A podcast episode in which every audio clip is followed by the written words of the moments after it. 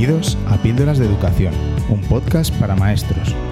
Aquí compartiremos encapsuladas en formato audio las claves sobre la innovación, cambio educativo y la actualidad en la educación. Soy David Santos, maestro, coordinador TIC y director de un colegio público de infantil y primaria. Mi intención es que mejoremos juntos nuestra práctica educativa un poco cada día. ¿Me acompañas?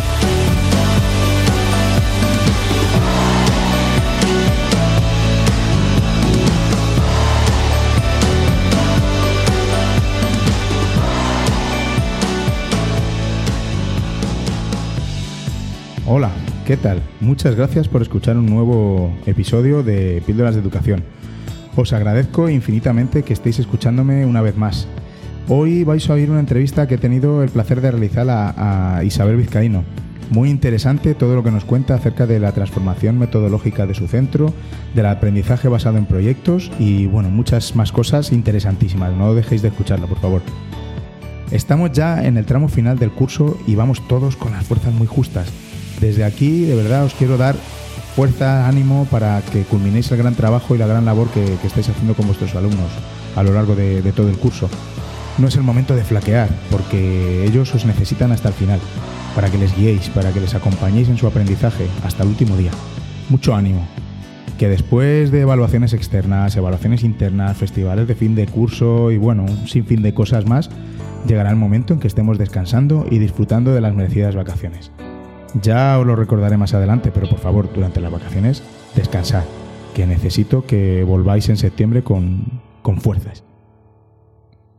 Muchísimas gracias por el feedback y valoraciones que he recibido por el último episodio sobre el evento In Education de Murcia.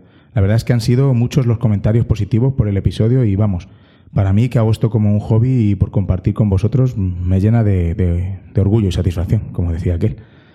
En serio, estoy muy feliz de que os haya gustado y que mis reflexiones eh, pues haya muchos docentes que, les gusten y les sean útiles y les valgan. Eso para mí es lo más importante. Después de, venir de Murcia he tenido la oportunidad de organizar un Innovar, Innovar con B, de bar, con mi amigo Rafa Roselló, director del Colegio de Las Veredas de Colmenarejo. Si, si no sabéis lo que es innovar, id a la página web innovar.net, repito, innovar con B, eh, y lo veis, es una genial tarde en la que 50 profes compartimos una cervecita y píldoras. Sí, se llaman píldoras como, como mi podcast. Tuvimos la ocasión de escuchar grandes píldoreros y hasta yo metí mi pequeña charla. Hablé sobre podcasting en educación como forma de aprender y compartir para profes. Eh, bueno, ya os contaré en otro episodio. Al fin de semana siguiente he estado en las terceras jornadas de innovación y educación en el CRIF Las Acacias, en Madrid esta vez de asistente. En esta jornada se comparten distintas prácticas que colegios, equipos directivos y profesores están haciendo en sus centros y contribuyen a dejar atrás las metodologías tradicionales que, tanto hablamos por aquí, por, por mi podcast. Todo esto se hace a través de ponencias, talleres, zonas maker, etc. Es un lujo de jornada, la verdad. Me encanta acudir porque siempre, siempre me traigo un puñado de buenas ideas para, para aplicar. Da gusto que se comparta de esta manera todo lo maravilloso que, se está haciendo en los centros. Vamos a pasar ya a la genial charla que tuve con, Isabel Vizcaíno. Isabel es maestra eh, de educación infantil y primaria desde hace 25 años. Actualmente trabaja en el Colegio Público Manuel Núñez de Arenas de Madrid como tutora de primaria. Es autora de libros como Guía Fácil para Programar en Educación Infantil, 0 a 6 años, Trabajar por Proyectos y Hablemos de Educación Infantil, además de multitud de artículos sobre educación infantil y aprendizaje basado en proyectos.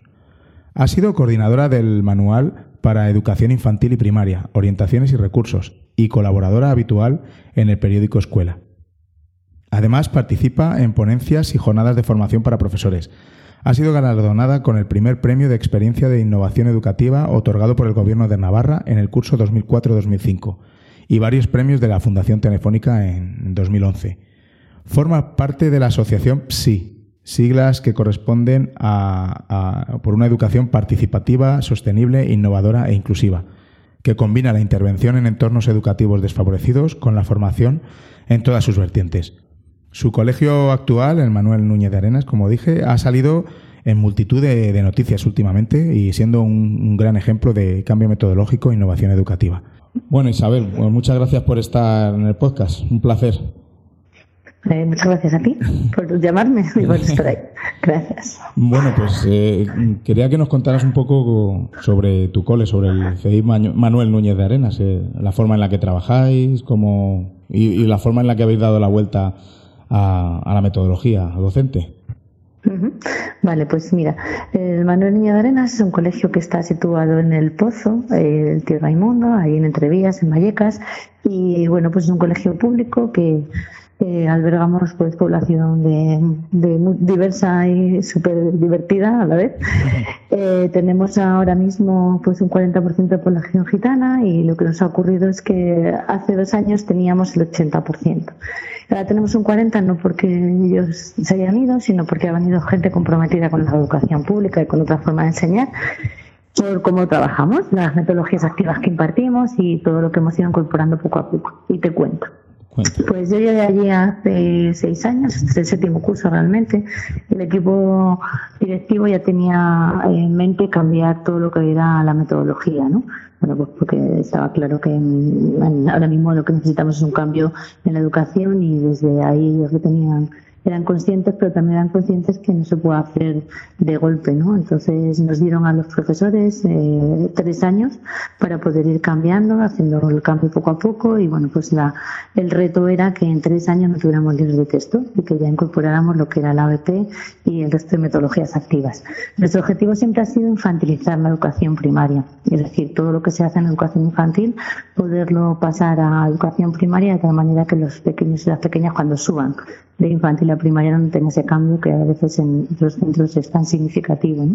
Eso quiere decir que tenemos rincones también en primaria, que trabajamos por proyectos en las dos etapas y eh, que hacemos asambleas, asambleas tanto para organizar el trabajo como asambleas de convivencia también en primaria. Y bueno, pues eso ha hecho lo que te comentaba al principio, ¿no? que, muchas familias eh, comprometidas con otro tipo de educación se hayan venido hasta, hasta Entrevías y hasta el Pozo, a pesar de lo que parece que supone esto, ¿no? no, sé muy bien dónde las han sacado, pero bueno, somos gente normal que trabajamos allí y convivimos en paz. ¿no? Y la idea un poco era también, pues eso, intentar combinar y con, bueno, pues convivir, ¿no? Todo el tipo de personas diversas y poder crecer y ayudarnos unos a otros y pues, enriquecernos de todos nuestros saberes, ¿no? que son muchos y diversos. Exacto. ¿Y así cuáles han sido las claves para, para el cambio que ha sufrido, que ha surgido tu Pues mira, las claves desde mi punto de vista, las claves fundamentales son, eh, uno, que el equipo directivo estaba en ello. Yo creo que eso es muy importante, ¿no? Que, que, el equipo directivo sea consciente de que el cambio es necesario. Eh, luego, el utilizar un tiempo, ¿no?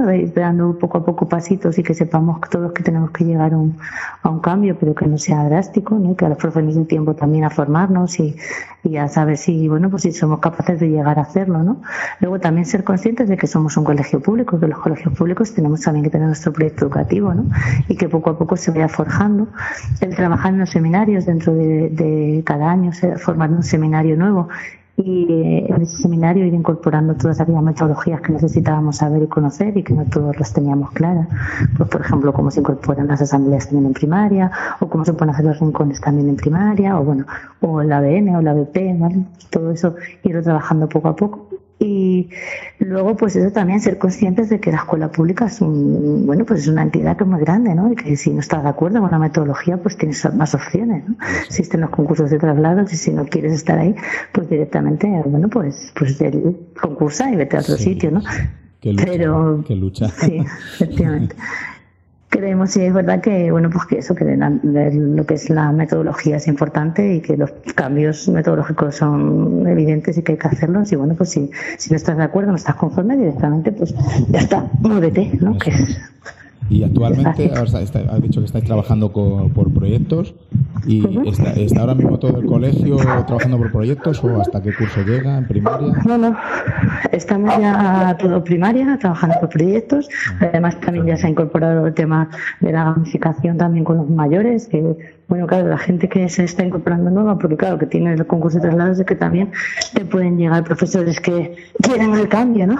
Al principio eran muy poquitos, éramos solamente cinco, los que hemos ido tirando un poco de, del CADO y ahora mismo pues ya la gente que se está incorporando viene con fuerzas y con ganas, ¿no?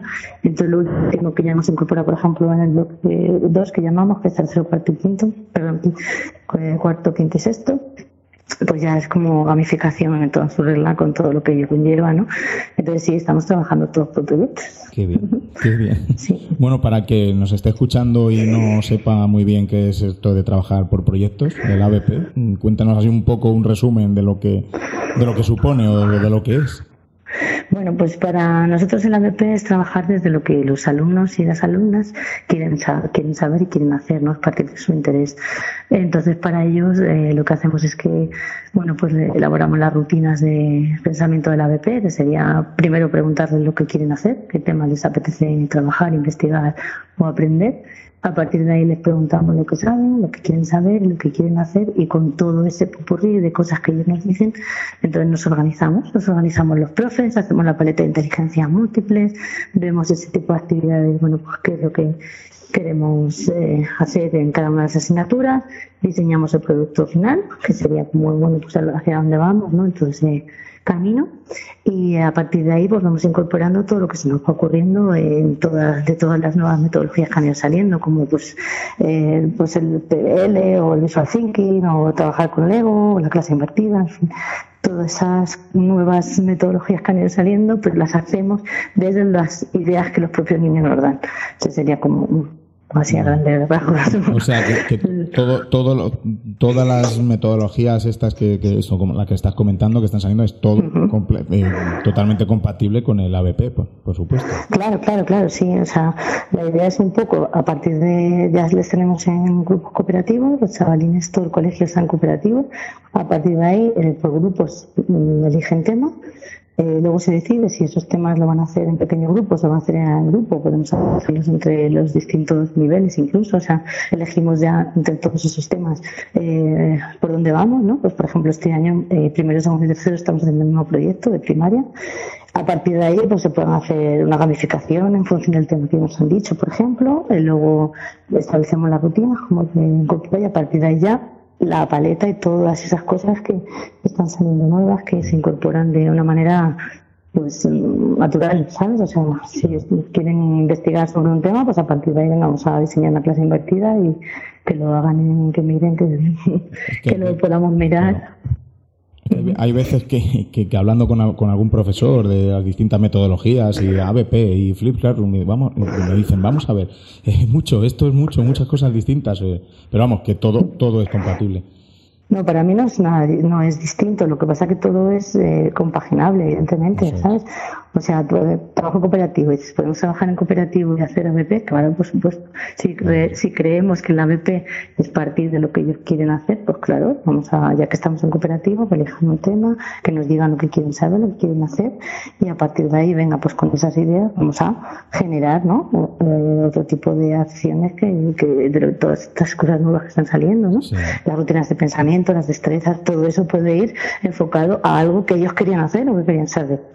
para mí el ABP es la cuna de todas las metodologías activas, alberga todas ellas. Y al, eh, comentas que los que los alumnos son los que los que según sus intereses pues son los que guían el proyecto, ¿no? Entonces cómo es el proceso de, de, un poquito de planificación con los profesores. Algunos se sentirán un poco Mm, decir, no sé, ahora ¿qué, ¿qué, hacemos, que no sabemos lo que, hasta que no vengan los alumnos no podemos planificar, ¿no? Sí, bueno, pero lo que nosotros tenemos que hacer es tener claro los que son los estándares de aprendizaje que nosotros tenemos que dar en cada, en cada curso, ¿no? Si yo soy la tutora de tercero el año que viene, por ejemplo, pues yo lo que tengo que hacer es, o sea, en verano, si es que quiero planificar algo, es tener claro qué estándares de aprendizaje tengo que trabajar con mis alumnos en tercero y memorizarlos prácticamente. Ahora, cuando los voy a dar, pues en función de lo que ellos me vayan diciendo, lo que yo puedo hacer luego es organizar esos estándares. Las editoriales nos organizan ellos en 15 unidades didácticas. El ABP lo que te hace es que en función de lo que ellos te digan, tú eh, seleccionas esos estándares que quieres trabajar y los enmarcas en, cualquier proyecto, ¿sabes? O sea, que yo creo que en el fondo realmente es, es más desconocimiento, creo, por parte del profesorado que, que luego lo que realmente conlleva tanto como pues, la ABP que da mucho trabajo, yo no, yo no creo que sea tanto es lo mismo, lo que pasa que el trabajo es eh, está enfocado de otra manera, ¿no? Los que trabajan con libros de texto y hacen metodología tradicional y hacen muchos exámenes corrigen mucho. Yo, por ejemplo, lo que hago es que ese tiempo le dedico a preparar cosas para los alumnos, de lo que ellos quieren hacer. Eso es. El problema para algunos es el salir de, la zona de confort. Ese es el, el, mayor problema. Sí. Y, y, luego con el, con el ABP y en cualquier metodología activa, que, se tenga en cuenta el alumno, pues mm, pienso que debe haber una redefinición ¿no? del papel del, del profe que estamos hablando. Que, ¿Cuál debe ser ese, ese papel que, tiene que cumplir ahora el profe? Ya no es el protagonista, ya no está ahí en su tarima. Eso está claro, vamos, eso ya creo que nos quedó claro desde que desde Don Google entró en nuestra vida, creo que el que no tenga claro, desde luego es que se equivoca. hay algunos, ¿eh? hay algunos. Eh, sí. Bueno, pues el papel del profe ahora mismo es de guía, de acompañante y de escuchante sobre todo, ¿no? Como pues estar alerta a lo que ellos quieren hacer, luego ser un poco yo creo que exhaustivo con el tema de lo que tenemos que dar, nuestros contenidos, ¿no? Tenerlos claro, como decía antes, ¿no? Y si tú tienes claro lo que tienes que dar, pues ya está, que más da por donde vayamos a ir, ¿no? O sea que, por un lado, abre los ojos, escucha a tus alumnos, si realmente tenemos claro que tenemos que partir de sus intereses, para saber qué intereses son, tenemos que escucharles, tenemos que tener eh, pues eso, eh, las eh, herramientas para que ellos puedan hablar, que ellos puedan decidir ¿no? O, no diseñar un, proyecto desde lo que ellos quieren saber. Es que es muy sencillo. La gente dice, cuando ¿cómo un proyecto? Pues pregúntale a tus alumnos qué quieren, qué quieren aprender. Si ellos saben que al colegio vienen a aprender, lo saben. entonces, como lo saben, pues tú les preguntas y entonces te sorprenden. Te sorprenden. Entonces eso. Sí, sí, dime, dime. Dime, no, no, que simplemente yo creo que la clave es eso, la escucha, ¿no? El, partir de que tienes que cambiar de ser un, bueno, pues una persona que directamente transmita contenidos a ser una persona que tenga que estar con la oreja puesta y tener claro que los contenidos que tienes que dar los vas a marcar desde lo que él quiere hacer. Exacto. Y, hemos hablado del papel del profesor y qué me dice del papel de los libros de texto en este tipo de metodologías. Mm, bueno, pues para mí los libros de texto siempre han sido pues una lastra, ¿verdad? Porque ellos te marcan muy cerrado, no es lo mismo un alumno de un sitio que de otro, no una persona que otra, con cual para mí el libro, yo creo que las editoriales se tienen que cambiar y yo creo que también están bueno, están ahí en ello, ¿no? Como, es que nos buenamente mucho, ¿verdad? la, enseñanza, el aprendizaje. Sí, es que yo creo que se, equivocan. Sí, se equivocan en el, que, en el querer vender un producto en el que todos sean lo mismo, ¿no? Yo creo que pues por ejemplo las editoriales caben porque vendan otro tipo de materiales que puedan ser para toda la clase, que bueno, que pueda hacer más o menos inversión individual por familia, pero que no sea ni todo igual ni o contenido, o sea que si te se podrían dar, imagínate, que sé, revistas, podrían dar juegos didácticos, podrían dar eh, material para hacer experimentos, pues que me se ocurren millones de cosas que nos podrían ofrecer las editoriales y que no sé por qué no ofrecen tal que a lo mejor no iba a ser tanto el dinero que ganaran, a lo mejor no, pero que sería mejor calidad, que nos ayudarían a todos los docentes a mejorar la educación en España también, claro. Sí, tienen que redefinir también, sí. Pues hace, poco, sí. Hace poco hice un episodio sobre, sobre los deberes, en los que varios profes me mandaban audios con, con su opinión con los deberes, y bueno, la verdad es que hay, hay de todo. Eh, pues nada, quería pedirte tu opinión para seguir con el debate. Pues nada, yo mi opinión es que no es necesario los deberes. Yo creo que si tú tienes a los chavales inmersos en un proyecto, ellos mismos van a saber qué hacer en casa para poderse interesar más sobre el tema que están trabajando. Yo creo que no, no tiene mucho sentido hoy en día el tener que, sobre todo los deberes a, nivel tradicional, ¿no? El cojo el libro, copio los siete ejercicios que me tocan y pongo el enunciado azul y lo contesto en el cuerpo, que todavía sigue siendo lamentablemente. Y más siendo evaluables, porque un colegio como, bueno, como el tuyo y como el mío, que albergamos bastante población de, de bajos recursos, eh, no, se mm. puede, no se puede evaluar algo que no puede hacer en casa porque no, no pueden. No, suben hasta las 11 de la noche a su casa porque no hay nadie, o, bueno, etcétera. Hay mucha casuística. Sí, no, pero y porque además realmente, sinceramente, creo que no es necesario. Tú tienes que dar los contenidos en clase, como si a los mayores nos hicieran, nos obligaran a seguir trabajando en casa, ¿no? Otras tres horitas más. Venga, vale, tenemos ocho horas laborales y además otras tres en casa. Yo creo que eso también tiene que replantearse. Y otra cosa es que los chavales, como te decía antes, quieran seguir investigando, seguir buscando cosas o seguir haciendo cosas porque realmente estén motivados, ¿no? Bueno, como dice Juan José Vergara, ¿no? Solo se aprende lo que te emociona. Entonces, pues vamos a hacer que los chavales se emocionen para que quieran seguir haciendo cosas en casa si es que lo ven necesario, lo ven apropiado, ¿no? Pero yo creo que la escuela debe dar el recurso para que todo el mundo pueda ahí dentro eh, conseguir los contenidos o los conocimientos que son válidos para su vida, ¿no? Eh, dije en la, en la, al presentarte al principio que formas parte de la asociación Sí. Eh, ¿Nos puedes contar un poquito de qué hacéis, a qué se, qué se dedica la asociación? Pues mira, la asociación somos una pandilla de amigos, no somos muchos todavía, somos solo 16. Y lo que hacemos un poco es, bueno, pues la idea surge porque somos un colegio público en el que, bueno, pues eh, eh, a veces lo que sería las necesidades socioeconómicas de, de bueno, pues de algunas familias no son pues tan buenas como, como ¿no? deberían de ser. Y lo que hicimos fue lanzar una asociación para ayudar no solamente en nuestro colegio, sino con la gente que participa en la asociación, eh, a todas las familias que, que, bueno, pues que necesitan, no sé, pues por ejemplo, material escolar o dinero para hacer alguna salida.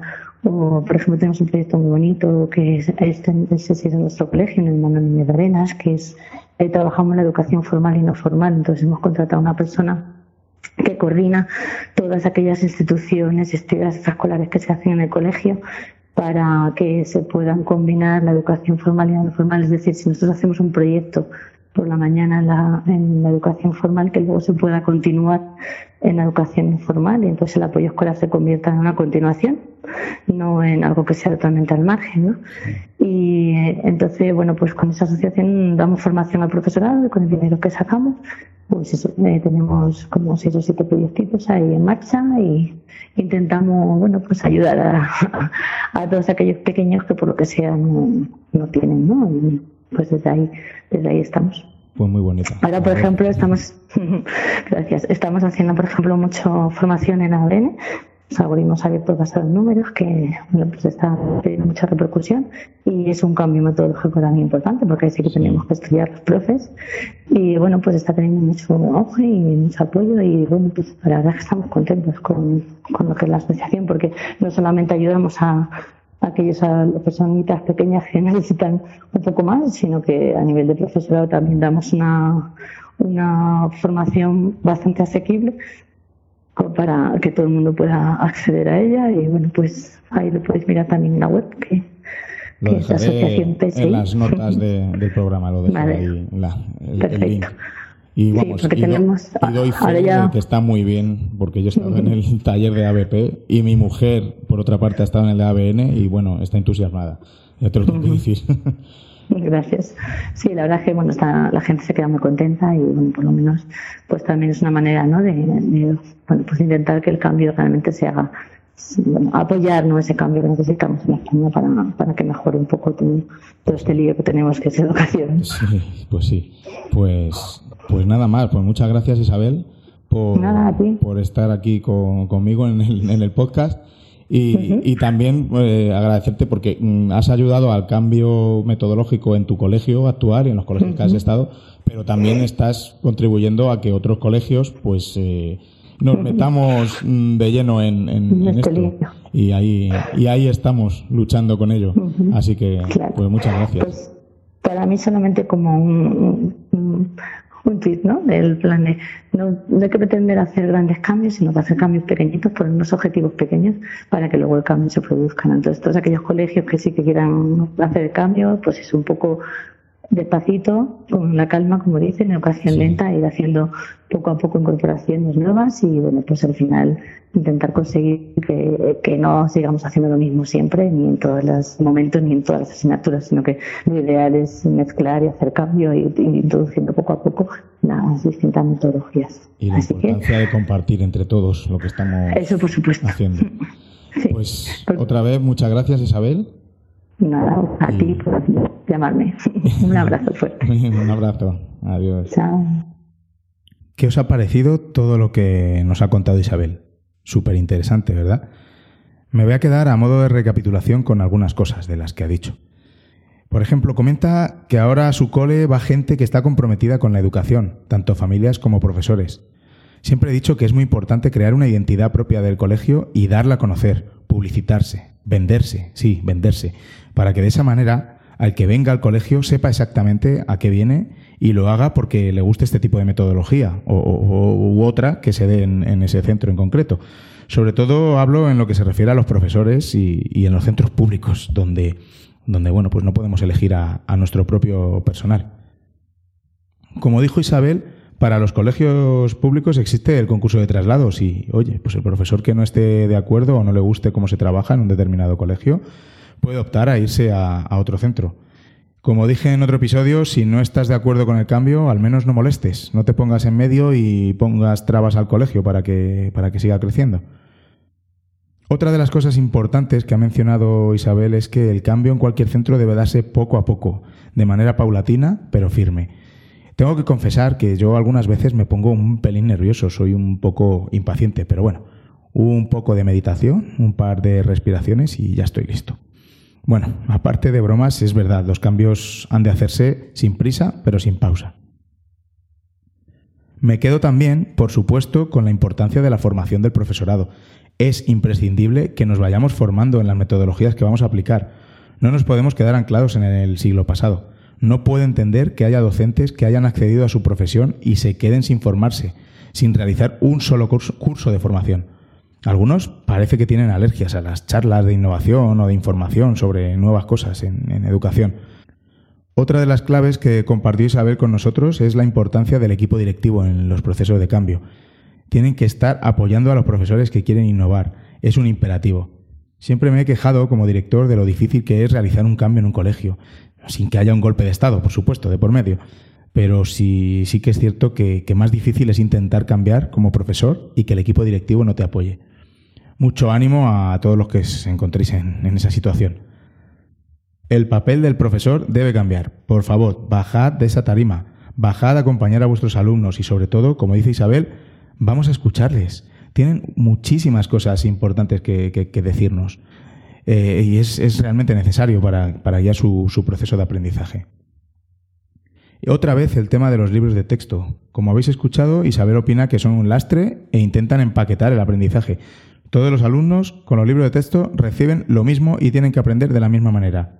De verdad, hay vida más allá de los libros de texto. También opinó sobre el, debate de los deberes. Pues eso, para nada necesarios.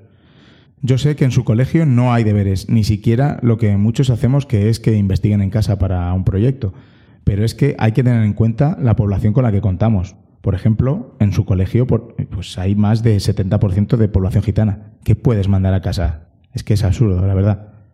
Y además, en el tiempo de, clase deberían, deberían realizar todo lo que, lo que es necesario para su, su enseñanza-aprendizaje. Por último, quería remarcar la asociación PSI, por una educación eh, participativa, sostenible, innovadora e inclusiva, a la que Isabel pertenece. Echadle un vistazo al enlace que os dejo en las notas del programa. Aparte de, más cositas, eh, la, formación que realizan para profesores es maravillosa. Si tienes la suerte de estar por Madrid o, bueno, desplazarte un fin de semana, que normalmente son los fines de semana las formaciones, al menos las que he tenido el placer de asistir yo, no, no lo dudéis en mirar, en mirar los cursos que dan. Especialmente los cursos de ABN y el taller de ABP son geniales. Buscadlo, esa asociación PSI, e P-S-I-I.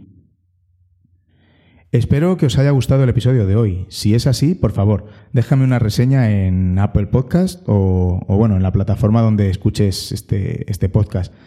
Esto ayudará a darle más visibilidad y que más profes lo conozcan. Y oye, pues si fichamos a alguien para apuntarse al carro del cambio, pues, pues fenomenal. Además, si tenéis algún comentario sobre lo que se ha dicho hoy, podéis ir a píldorasdeeducación.com y dejar tu comentario en, la entrada del episodio. Muchas gracias otra vez por escuchar y hasta el próximo episodio.